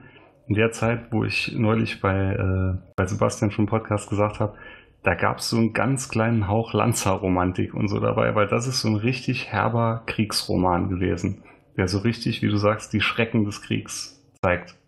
Ja. Ja, aber bei Lanzerromantik denken die meisten halt auch eher so Ja, an Kameradschaft das- unter, unter, das- unter das Soldaten. Da denkt man so ein bisschen an den, an, da denkt man so ein bisschen an das Buch zu äh, Starship Ja. Troopers. Gut, das hatte ich vor kurzem noch gelesen. Ist, äh, ja, anderes Thema. Ja. Dem gesagt, Autoren genau. könnte ich ganze äh, Romane selber schon bald sagen. Ja, ja. Mhm. Ja, okay. Sagen wir es mal so, der Film ist deutlich intelligenter. Auf jeden Fall. Auch wenn man es ihm nicht erst äh, auf den ersten Blick zugestehen will, aber er ist es. Ja. Ja gut, der Film zielt auch ganz anders, finde ich, ab. Das ist das Buch ist wirklich, das Buch sagt eher so aus, Junge, überleg dir dreimal, bevor du ins Militär gehst. Und der Film zeigt auf eine, ja, wie soll ich sagen, auf eine ziemlich hintergründige Art, wie scheiße das alles ist. Wer das denn Ja, doch tut. Und auch vor allem über und auch vor allem Politik Ja. und so weiter und Kontrolle von Menschen. Aber Mhm. wieder mal zurück zum Thema. Weil es können so ziemlich alle vom Planeten flüchten. Außer? Mike Judson. Und Perry Ja. und Atlan Ja, die große Elite. Die Entourage. und deine Entourage, Bully. genau. Und Felmar. Lelelele Lloyd. Nicht Harold. Jedes Mal. Ja, gut, Ja. für die paar ist halt, dass das Wasser in den Kernbrand nicht mit einbezogen ist, sondern die Archon-Bombe so eingestellt war, dass sie nur andere Elemente zündet. Ja gut, das ist ja mal schon das schöne äh, Element überhaupt auch später gewesen. Na, was stellen wir denn jetzt mal bei der Archon-Bombe ein? Was, Mhm. was lassen wir, ab welcher äh, Atomzahl lassen wir das Ganze denn mal explodieren? Das verändert ja auch die Geschwindigkeit, mit der das passiert. Ja, sagen wir es mal so, hätten sie Wasserstoff genommen, wäre das, Schnell gegangen. da wäre nichts mit Flucht Ja. gewesen. Das wäre schnell gegangen. Das wäre puff. Mhm. Aber ich glaube, Ja. ich glaube, die hatten trotzdem Hm? keine Ahnung, was passiert, wenn sie wirklich äh, solch einen Kernbrand haben und diese Elemente in die Kernfusion gehen. Selbst wenn sie bei Silizium anfangen oder so, hatten die doch nicht wirklich eine Ahnung, was für Energien dabei frei werden. Das war dann wieder Physik, ähm, war dann nicht so ihre große Stärke. Das haben wir letztes Mal schon festgestellt. Man konnte es halt nicht so erfassen. Ja, man kannte das ja auch nicht so. Es ist wie mit Antimaterie. Das äh, dauerte auch noch ein bisschen, bis sie das mal richtig er erfasst haben, was das überhaupt ist. Aber das ist ein, das ist ein anderer Silberband. Da könnte ich mich drüber rum, rumkugeln, sozusagen. Jo. Auf jeden Fall, unsere Jungs werden dann halt auch von den Druf festgesetzt. Nachdem sie von einem Robotrauma gerettet wurden. Genau. Weil erstmal Richtig. werden sie ja von einem Schiff aufgelesen. Da denkt man schon beim Lesen, ah, sie sind gerettet. Und dann im nächsten Satz wird man aber drauf aufgewiesen, äh, drauf. Ah, Gott, lall ich wieder heute. Wird man wieder halt drauf geschlossen, dass es die Lanzur ist, ein Schiff des Regenten. Ja. Damit hätte er ja eigentlich theoretisch dann die Leute gehabt, die er braucht, um die Erde zu finden. Ja, hallo, der hätte den Anführer des äh, Solaren Imperiums gehabt. Ja. Also viel besser geht's ja, Ja. kaum, oder? Ja. Und wenn einer was weiß, dann der. Von den anderen Richtig. mal ganz abgesehen, die noch dabei waren. Wobei das vielleicht dann sogar besser gewesen wäre, wenn man sich dann die späteren Bände angesehen hätte. Also, aber das kommt ja erst später. Wäre es vielleicht sogar besser gewesen, wenn, wenn er sie bekommen hätte. Hm. Schließlich war Atlan dabei. Atlan. Ja. Ja, aber ob Atlan damals schon bereit gewesen wäre, wir wissen es ja Nee. nicht, ne? Aber egal. Ob Atlan dann überhaupt nah genug rangekommen worden wäre, um überprüft zu werden. Wer weiß, wer weiß, das werden wir nie erfahren. Denn die Es sei denn, wir schreiben eine neue Periroden-Reihe. Periroden Neo Neo. Jetzt erst recht. Und auch diesmal ohne Druf. Es geht dafür, gibt es aber feste drauf. Denn es wird ein neuer Kapitän eingeführt. Er nennt sich Bud, Bud Spencer. Uh, das wäre cool. Bud, Ja. Immer fest drauf. Butlan. Genau. Das ist Butlan. Bud, Butlan. Und seine Waffe ist ein Butlet. Ja. Ich ruf mal Butler an. Was geht da? What's up? Oh. What's What's up? Oh. Nothing. Having the Butler an. Watching the game. What shall we do with the drunken Butlan? Bully haut den Lukas, ja, ja. Oh Gott, oh Gott. Butlan Bull. Eine Figur für alles. Okay. nee, dann ist es dann Butlan Buldan. Butlan Bulkidan. Oh! Ich habe Bilder in meinem Kopf. Oh mein Gott. Wie immer. Ja, Und- das ist. Ja, ich bin doch einfach zu Butlan beeinflussen. Bulkidan ist ein Haluta. Ein Haluta-Fieber. genau.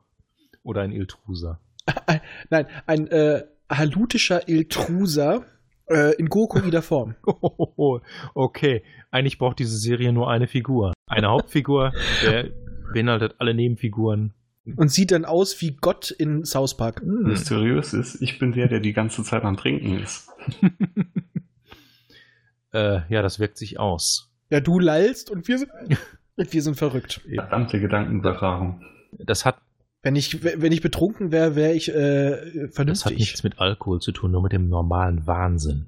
Richtig. Ich muss dir mal von meinem Arbeitsalltag mal so komplett erzählen, dann verstehst du auch, warum ich einen kompletten Radweg habe. Ich bekomme ja ab und zu Auszüge geschickt. Das sind nur die Kleinigkeiten. Oh mein Gott. Oh. Also wenn ihr glaubt, ich sei verrückt, dann solltet ihr mal bei mir auf der Arbeit vorbeikommen und ihr würdet feststellen, ich bin immer noch der Verrückteste. Nur dort wissen es alle. ja. Ich habe Wissen ist, Tolerierendes halten sich ich von hab dir fern. so genau. den Faden verloren. Äh, ja, die Druf. Ist Drüf. Na, die. Druf haben, die, die Drüf haben jetzt unsere Jungs festgesetzt. Ja. Und Bringen sie in ihr Universum. Genau, Klar. auf einen Ammoniak-Methan-Riesen, wie hieß er noch mal? Roland. Aber nicht Tekena, ne? Hm. Nein? Denn das wäre ja dann Ronald. Tekena. so. Ein kurzer emotionaler Ausbruch. Und sie versuchen dann von dort zu entkommen, aber wissen auch, außerhalb ihres Gefängnisses, da ist eine etwas höhere Schwerkraft, natürlich so die von die für die Druf normal ist. 3,60. Das würde ja, und das würde die so ein bisschen platt machen, ne?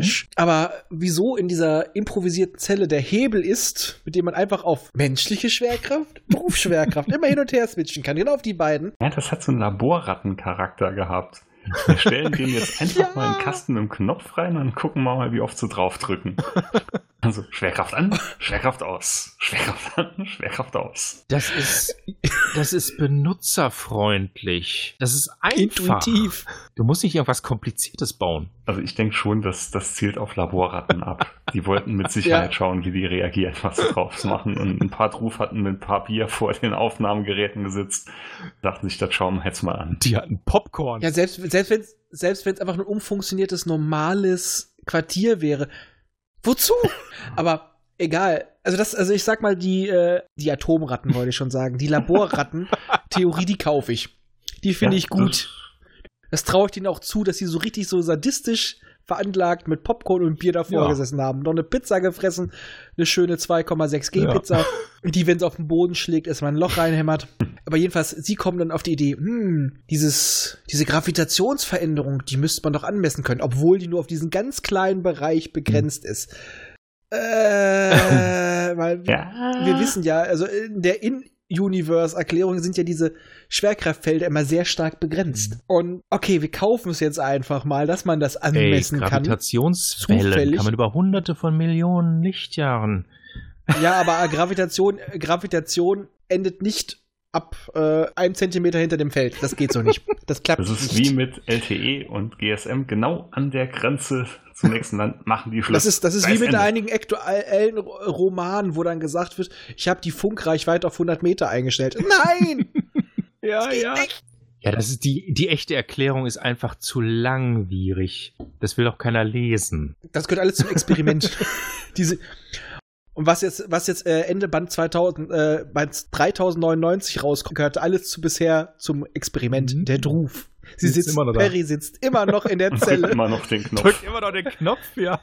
An, aus, an, aus, Ja. an, aus. Hat schon, hat schon sol, hat schon einen richtig dicken Oberarm, weil er immer bei dieser, bei der da sitzt, an, aus, an, aus. Und die was, die morsen da mit Ja. SOS. Hätte es nicht gereicht, wenn die immer nur an, aus, an, aus, an, ausstellen? Müssen sie auch noch einen Text morsen? Ja gut, das nehme ich jetzt aber noch ab, weil das nur Ja. an, aus, an, aus, das wäre schon ein bisschen zu einfach. SOS ist, Ja, das, das schon passt noch.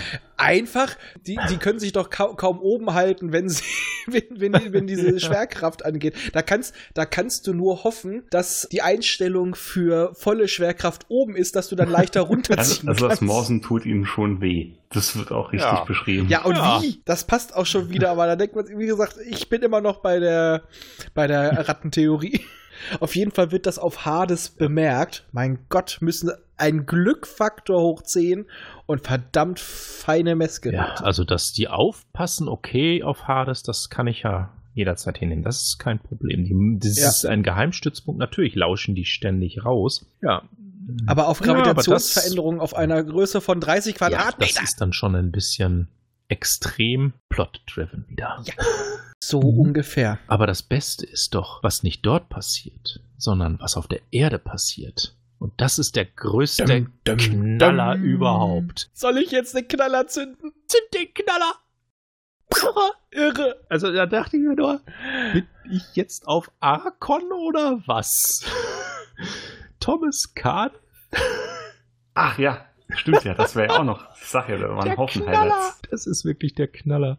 Er kommt dahin und ich bin jetzt, weil ich so aussehe wie Roden und eigentlich auch sein Sohn bin, muss ich jetzt die Macht bekommen. Äh, war das nicht irgendwie angedacht als Demokratie? Das ist aber äh, ein demokratisches Imperium, ja. Ja, ja. ja, weil er lässt es verlauten. Er wäre der legitime Nachfolger. ja, ja. Äh, wie? Äh, was? Ich bin jetzt der Barbo. Gab es nicht irgendwie jemand, gab es da nicht eine normale Rangfolge? Ach ja, der Vieh. Bully ist ja nicht da. Bully ist ja auch Solarmarschall. nicht ein Dienstwegfest, Mensch. Dienst. Ah, Solarmarschall etc. Da Tiff- hatten wir noch Tiffy. ein paar Leute. Der Pu die Putzfrau Ja, ist vor ja. ihm dran. Selbst die. Selbst die, der wahrscheinlich selbst, selbst die hat einen höheren Rang, sowas wie Putzmarschall. Ja, aber da merkt man schon, er hat nicht nur eine Schraube Solarer. Putzmarschall. Ja. Ja. Oh, oh, ich stell mir vor, so später Imperator Cookie. Mm, Das wäre cool. Ja. Ja. Ja. Der, erste, der erste Terraner.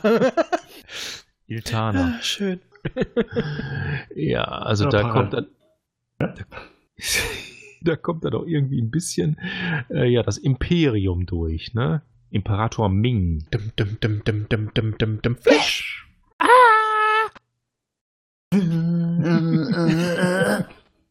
Man, man merkt schon daran, wie, wie hart wir am Thema bleiben. wie sinnvoll das Ja. alles ist. Aber trotzdem war, ich muss sagen, bis auch der Teil hat mich noch gut unterhalten. Also mich haben alle drei gut unterhalten, würde ich nur noch machen. Nein. Nein. Das ist wahrscheinlich Ansichtssache. Aber okay. Ja, Richtig. wie bei allen. Ja. Aber ich, ich, ich mache den Schnitt. ich Wie immer. Schneid dich weg. ich werde dich sagen lassen, ich liebe Tiffy, ich liebe Tiffy. Das hört sich dann so an wie Ich liebe Tiffy. Raphael. Der ist kosmische der Lockvogel Beste. ist das beste Buch, was ich je gelesen habe. Heil Hydra. Was? Das müsstest du noch nicht mal schneiden. Das sage ich so. Heil Hydra, das habe ich von dir schon. Ich weiß. Ah. Naja.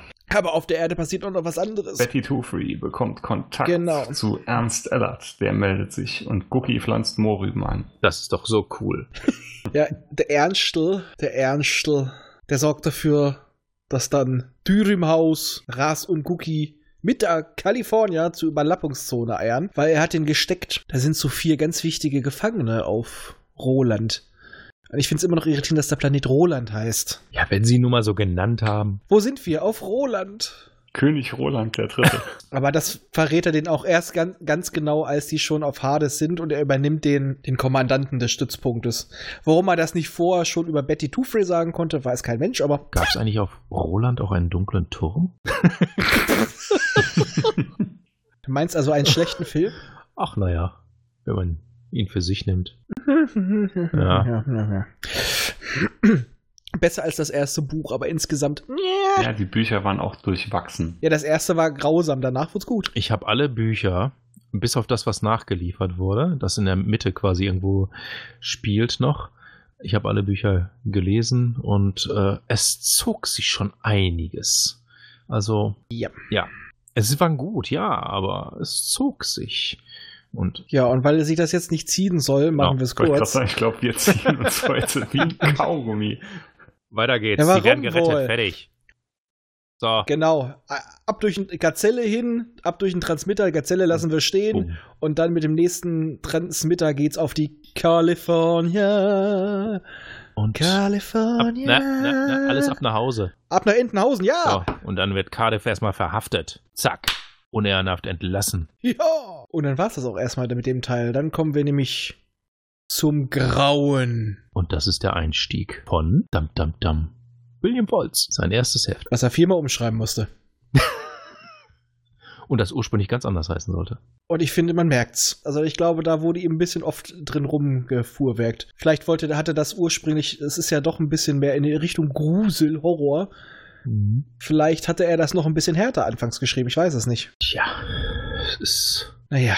Immerhin hat es gereicht, ihn in die Riege der Autoren wirklich fest aufzunehmen. Ja, er hat auch, äh, muss ich sagen, das fiel mir gerade bei dem letzten Anteil dieses Silberbandes auf, wunderbare Ideen, wie man sinnvoll, sogar sinnvoll erklären konnte, warum etwas nicht passiert vorher. Also äh, komme ich gleich noch drauf zurück, aber Hm. er hatte, er hat auf jeden Fall eine geschickte Art, Sachen zu erklären und auch Warum hat man hat er nicht den einfachen Weg genommen und es wird hier mehr als sinnvoll erklärt. Aber es geht da jetzt eigentlich jetzt drum im dritten Teil, dass äh, der Agent Sammy Goldstein oder Goldstein, der ist auf dem Planeten Eppan und der ist krank und muss abgeholt werden. Und ist ein Telepath. Genau. Das auch.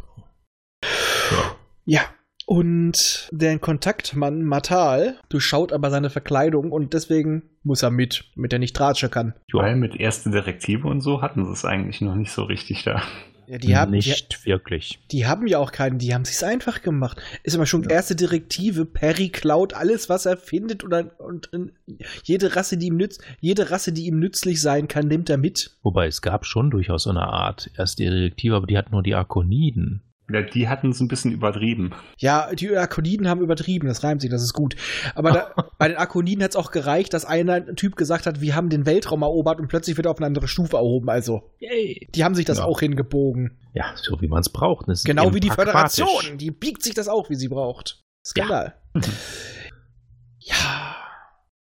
Auf jeden Fall spielen wir da so ähm, zehn kleine Jägermeister auf dem Schiff. Ein unsichtbares Wesen greift alles an und irgendwann ist nur noch der Kommandant Markus Everson übrig. Aber dann gibt sich Goldstein als Ur Verursacher bekannt. Er outet sich quasi.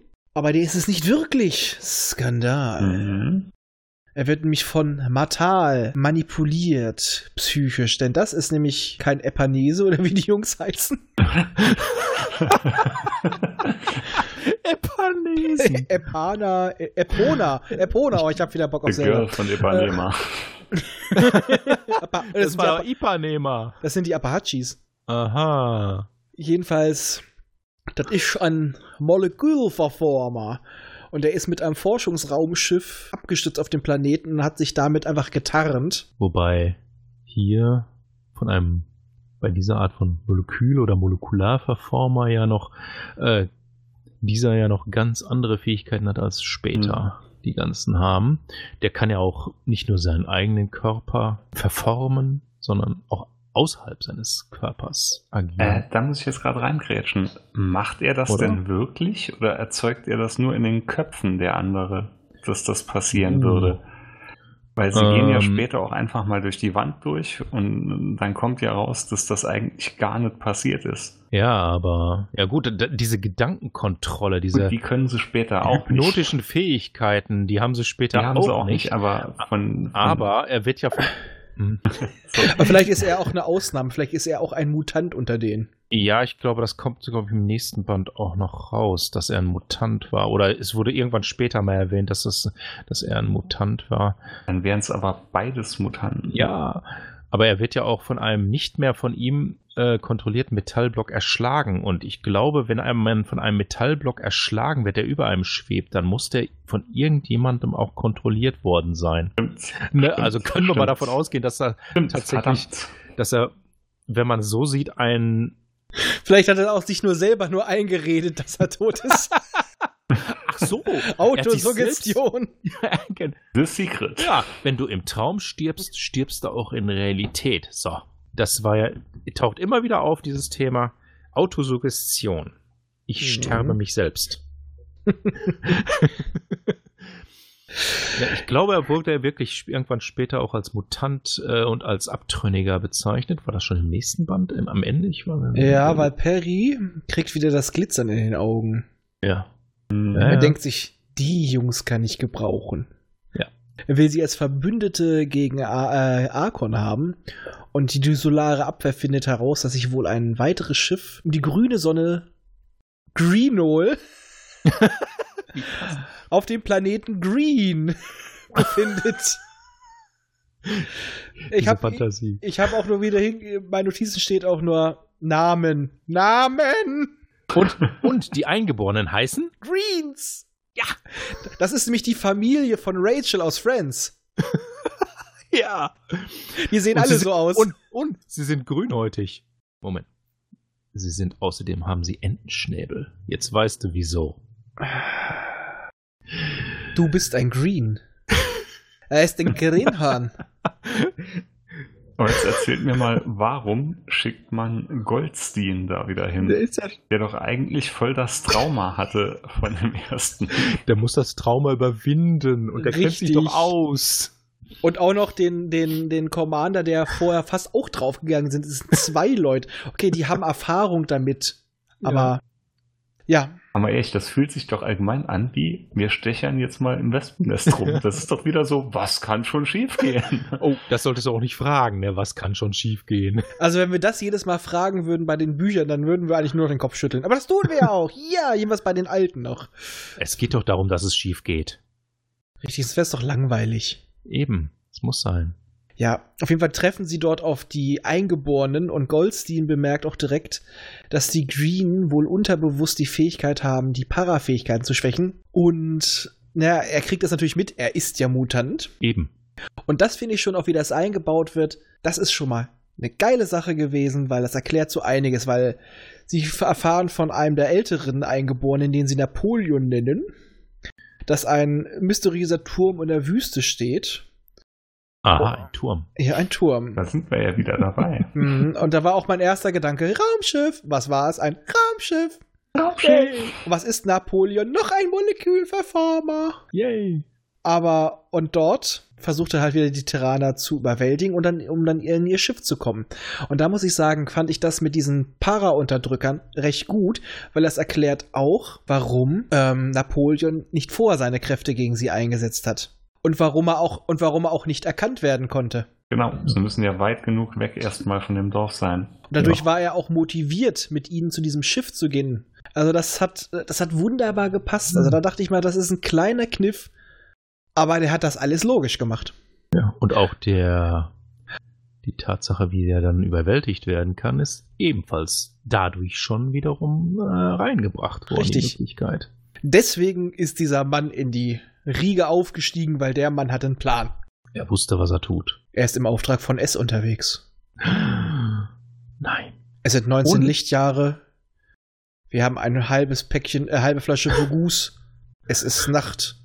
Und wir tragen unsere Sonnenbrillen. Ja, verspiegelte Raumhelme, nicht Sonnenbrillen. Ja, okay.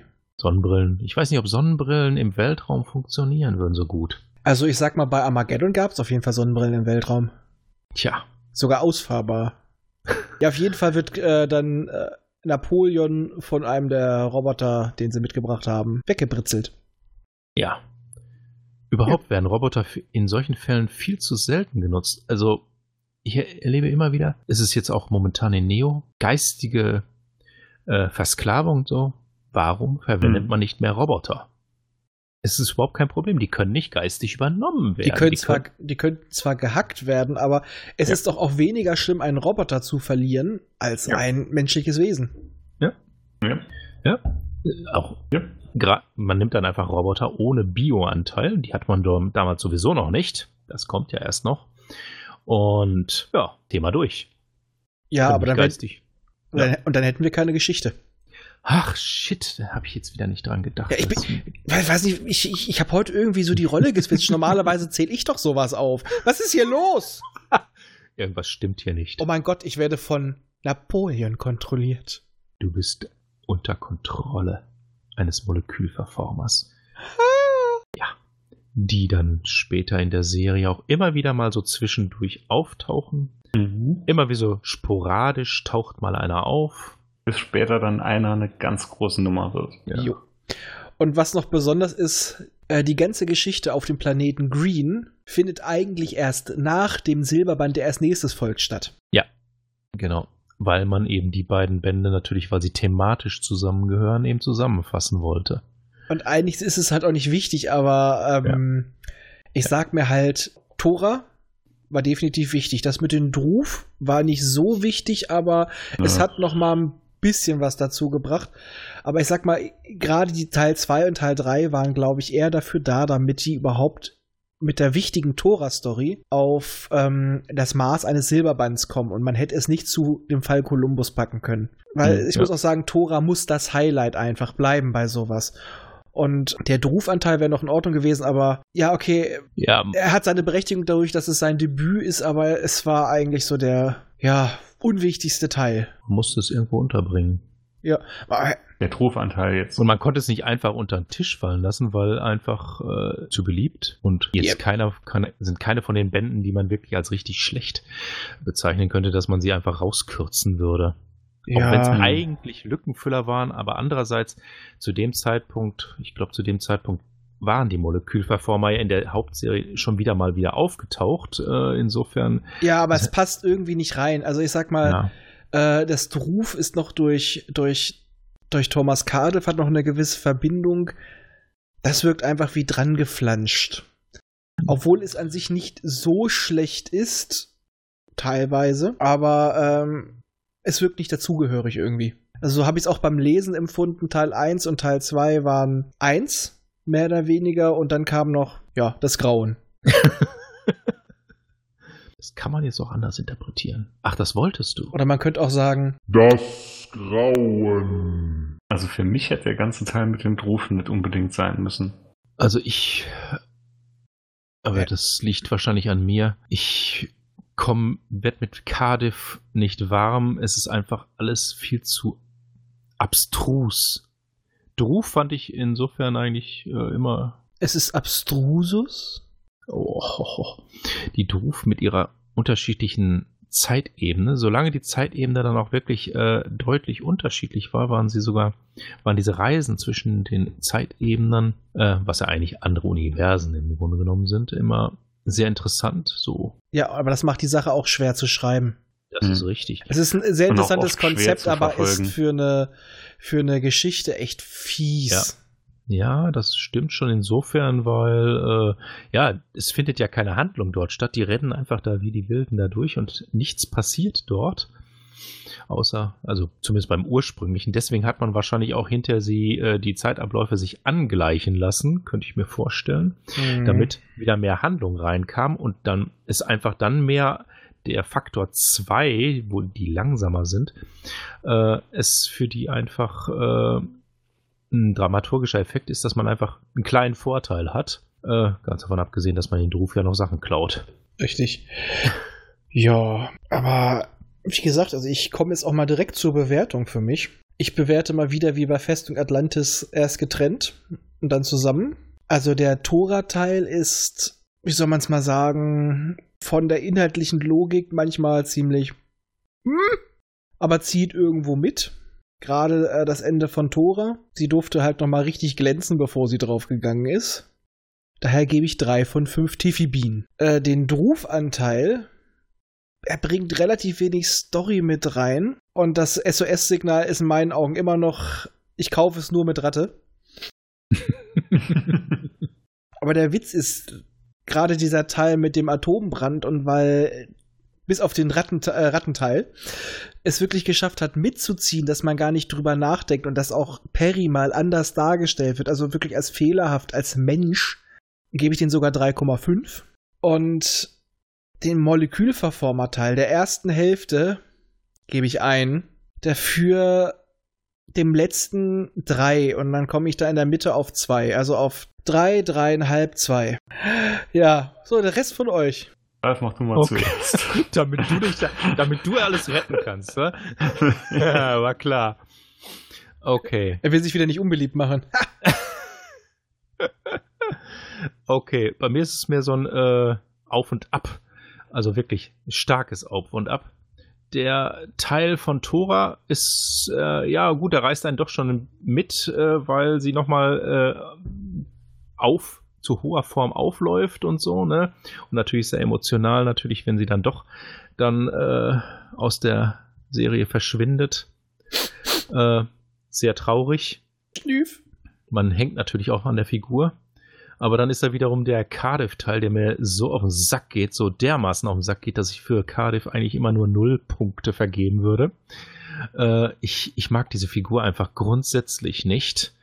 Äh, die ist durch und durch unbrauchbar, meiner Meinung nach. Aber gut, äh, das, das wechselt sich immer so ab. Und dann haben wir wiederum die äh, ja, Grey Beast, was dann wiederum äh, gut geschrieben ist, weil es eben den Horror des Atombrands liefert. Das äh, übertrifft, glaube ich, dann sogar noch die, den später noch kommenden Hornschrecken, die Hornschrecken-Invasion, die ja auch ziemlich deutlich beschrieben wird. Dann kommen wir wieder die Druf. Naja, ist ein bisschen albern. Das, dann geht es dann wieder ein bisschen abwärts. Und ja, gut, beim, bei den Molekülverformern, das spielt bei mir natürlich immer noch mit, dass die ja später noch eine Rolle spielen und auch nochmal da kommen. Aber das sind gar nicht die Molekülverformer, die man von später kennt. Ah, es ist schwierig bei denen. Ich fand das Grauen eigentlich gar nicht mal so schlecht. Es spielte bei mir allerdings auch immer wieder so mit rein, dass ich schon wusste, dass die Molekülverformer gar nicht so sind, obwohl sie ursprünglich dann eben doch so waren.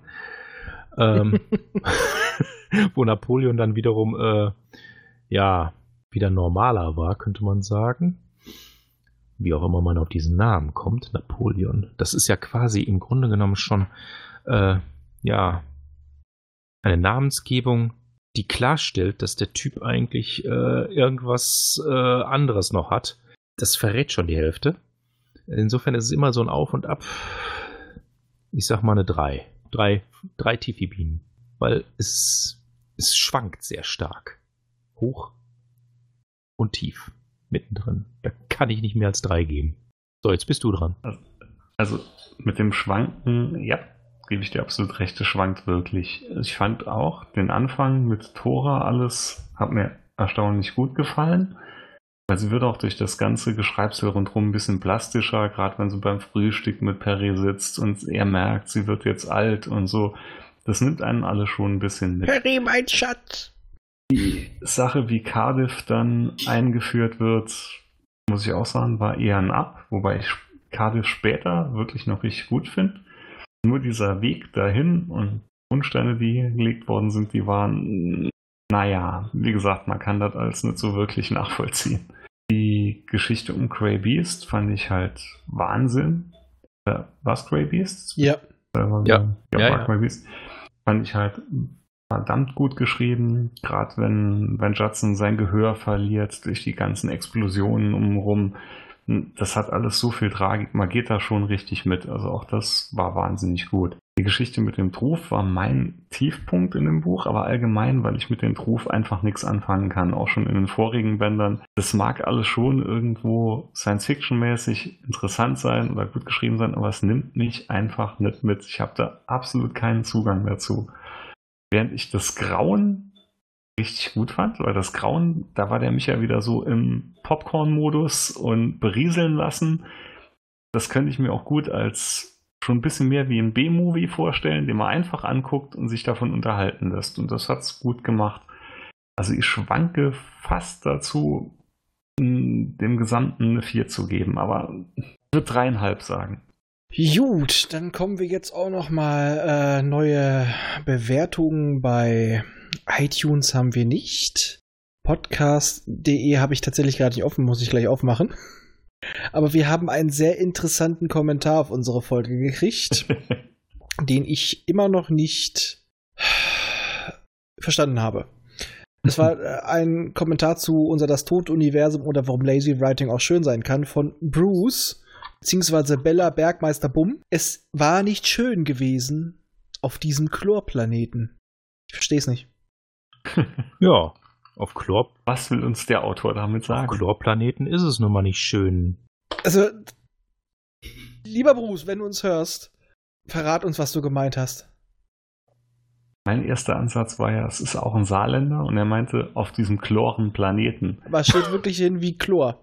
Weil, weil jeder Saarländer wird es jetzt verstehen, aber Chlor äh, assoziiere ich eigentlich nur mit Freibad. ja. Also, äh, äh. Ah ja, und uns zwischenzeitlich wurde uns unterstellt, wir wären keine Fans, wir würden uns nur äh, profilieren wollen und darüber lustig machen. Nein, wir lieben das, sonst würden wir uns da nicht durcharbeiten, aber man muss einfach auch zugestehen, in den alten Büchern, und das hört jetzt immer mehr auf, das ist manchmal schon ein ganz schön harter Tobak. Muss man aber zugestehen, das ist die Art, wie damals geschrieben wurde. Und dass man damals auch nicht gedacht hat, dass es überhaupt mal so groß wird und so lang. Wir jammern da auch auf hohem Niveau. Es ist ja halt auch so. Gerade weil wir Fans genau. sind und gerade weil wir es so eng sehen, stellenweise. Und wenn wir hier nur sitzen würden und das beweihräuchern, das wäre auch erstmal A, langweilig und auch nicht ehrlich. Es ist ja auch so, äh, gerade wie man ja auch sieht am letzten in der letzten Folge, die das Buch ist nicht gut eigentlich von der Analyse bei uns weggekommen, hat aber noch recht hohe Bewertungen bekommen, weil so trashig und manchmal auch dämlich wie es war, es hat Spaß gemacht, es hat unterhalten. Darum geht's ja, es muss ja irgendwo einen Nerv bei einem treffen. Richtig. Und das, das hat's ja bei uns definitiv getan, sonst hätte ich nicht, äh, ja, in, in toten Bäumen 2800 oder mehr Hefte da rumliegen. Äh, ich habe sie. Das ich habe sie mehr oder weniger jetzt bis auf ein paar hundert, die ich noch so habe. Ich habe sie auch mittlerweile alle digital. Also äh, wir würden uns auch nicht jeden Monat hier mit beschäftigen neben an, sich anderen Sachen, weil manche von uns haben noch andere Projekte. Wir haben alle mehr als ausfüllende Jobs, die sehr zeitaufwendig sind und noch diverse andere Sachen. Das würden wir alles nicht tun, wenn wir, äh, wenn uns das einfach schied egal wäre. Es ist halt schade, wenn jemand unsere Art nicht mag. Mhm. Da wird aber auch keiner zu gezwungen. Und man stellt sich jetzt mal vor, man würde bei jedem Band fünf Tiffys geben. Ja, wäre doch scheiße. Ja, wo bleibt dann, wo bleibt dann noch äh, Platz nach oben? Richtig. Und da kommen ja noch schließlich äh, Silberbände, die es in sich haben. Ja. Okay. Eben, zum Beispiel der nächste. Tja. Also einer oh. meiner Lieblingsbände. Und wie gesagt, wir haben ein sehr breites Spektrum. Also mittlerweile weiß ich auch, wir haben Fans, die nichts mit Perry zu tun haben und uns trotzdem hören. Wir haben Fans, die durch uns zu Perry Roden gekommen sind und immer interessierter werden. Hallo Gregor. äh, äh, wir haben aber auch Altfans, die uns hören. Es ist halt, unsere Art ist halt ein bisschen rotzig, aber wem es nicht gefällt, der muss uns nicht hören. Da sind wir nicht böse drum ganz ehrlich, ich habe da ein schönes Zitat gehabt. Wie ging das nochmal? Moment. Ja, hast du mir auch noch gesagt, ich komme jetzt aber nochmal drauf. Äh, von einem großen deutschen Denker. von H.P. Baxter. Stimmt. Der hat auch nur gesagt, äh, mehr oder weniger, wenn sich keiner mehr auf über einen aufregt, macht man was falsch. Und dann hat man selber nichts mehr, worüber man lachen kann. Und es ist ja halt auch so, wenn jeder einen mag, dann ist man nicht von allen geliebt, dann ist man einfach nur egal, man ist das kleinste, ja, das kleinste Übel. Und ich habe Liebe etwas, hinter dem ich stehe und ich polarisiere vielleicht damit, aber dann habe ich auch neben Leuten, die mich dafür hassen, aber auch Leute, die mich dafür lieben. Und es ist auch so unser Verhältnis zu Perry Roden. Manche Sachen und manche Zyklen wurde auch oft genug gesagt von uns, die fanden wir scheiße, aber andere Sachen lieben wir dafür. Und egal, ob es hoch oder tief gab, wir sind entweder immer dabei geblieben oder wie ich immer wieder zurückgekommen. Also, wenn das keine Liebe ist, Liebe ist halt wie in einer Beziehung nicht immer durchgehend nur Friede, Feuer, Eierkuchen. Aber das sieht man doch in allen anderen Podcasts, die sich mit anderen Themen befassen, auch. Das ist doch im, im Who-Cast wird nicht jede Folge Dr. Who über den Klee gelobt, im Grauen Rat wird nicht jede Folge Babylon 5 über den Klee gelobt und auch bei Trecker am Dienstag im Moment bei Next Generation merkt man auch, da waren viele Folgen dabei, die waren Griff ins Klo bis an die Schulter. Ja, aber trotzdem, trotzdem ist das Schlechteste, was sie da kriegen, immer noch Daumen in die Mitte. also da denke ich mir so, ja, das war schlecht, das war schlecht, aber wir geben einen Daumen in die Mitte. Weil ja, da gut, ist es, das da kommt ist auch es, drauf an, ob du drei Stufen Bewertung hast oder fünf Stufen. da muss man halt Abstriche Aber da machen. ist, da kommt mich halt auch der Faktor von denen rein. Ja, der Inhalt war eigentlich Murks, aber es hat mir Spaß gemacht. Genau so bin ich. Vieles ist Murks, aber es macht mir halt Spaß. Manchmal ist bei dir auch ein bisschen äh, nostalgische Verklärung drin, aber deswegen habe ich dich ja auch hier mit reingeholt. Die mag sehr drin sein, nostalgische Verklärung. Aber das war, so sollte es ja auch damals sein. Basti als neuer Einsteiger, dem so ziemlich alles egal ist, was er sagt. Du, der da äh, mit quasi für mich aufgewachsen ist, der das vom Vater mit übernommen hat, der äh, da, Oder. Was? Bruder, schon, schon Bruder. vom Bruder. Der da auch so ein bisschen nostalgisch dran hängt und ich so in der Mitte. Ich bin mit der Jugend dran gekommen, mal wieder weg, mal wieder ran. So haben wir drei unterschiedliche Meinungen und das so sollte es ja auch ursprünglich sein. Deswegen wollte ich dich ja auch da drin haben. Nicht nur, weil du absolut übermäßig viel Ahnung davon hast, sondern so haben wir drei unterschiedliche Meinungen und äh, wenn wir alle nur das Gleiche sagen würden, wäre es langweilig. Dann kommt kein gutes Gespräch bei raus. Jo. Ja, und bei Podcast.de haben wir auch keine neuen Bewertungen, jedenfalls keine schriftlichen. iTunes hängen wir so unbedingt, hängen wir bei 5 Sternen, bei Podcast.de auf 4 von 5. Welches Arsch war das? Ich werde dich finden. Aber ja, nachdem wir jetzt noch mal so ein bisschen Resümee gezogen haben, mal wieder, würde ich mal sagen, tschüss, bye bye und ja, seid nicht wie Thomas. Nein. Seid wie Bulli. Der Bulli beherzen. Buldan. Bullrichsalz. Uh. Mm. Lieber ich jetzt mal der Brühlkorn entgegen, wo wir uns zum ersten Mal sehen. Ja. Ich hoffe, du hast einen Weitwinkel. Ich freue mich auf jeden Fall auch schon drauf. Ich nehme dann auch das Aufnahmewerkzeug mit. Ich, wir wünschen euch auf jeden Fall noch was. Wir quatschen vielleicht noch ein bisschen weiter. Macht's gut, kommt gut in die Nacht, in den Tag, auf die Arbeit, ins Bett, äh, ins Bett einer anderen. Es ist mir egal. Tschüss. Diffie ist toll. Diffie ist toll. Diffie, Diffie, Diffie ist toll. Diffie ist toll. Diffie ist toll. Diffie ist toll. Diffie ist toll. Diffie ist toll. Diffie, Diffie ist toll.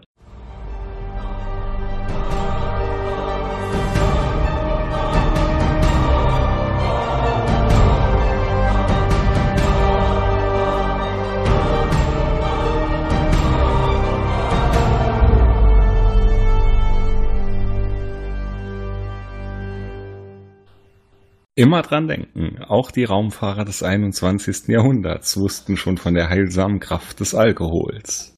Erreichen könnt ihr uns über folgende Wege. Unser Kontaktformular auf der Seite popschutz-podcast.de, über die E-Mail info at popschutz-podcast.de oder über die Twitter-Accounts at pop-schutz und at dritte-macht. Vergesst uns nicht auf iTunes und podcast.de zu bewerten. Tschüss! Eine Produktion des Podcast Imperiums.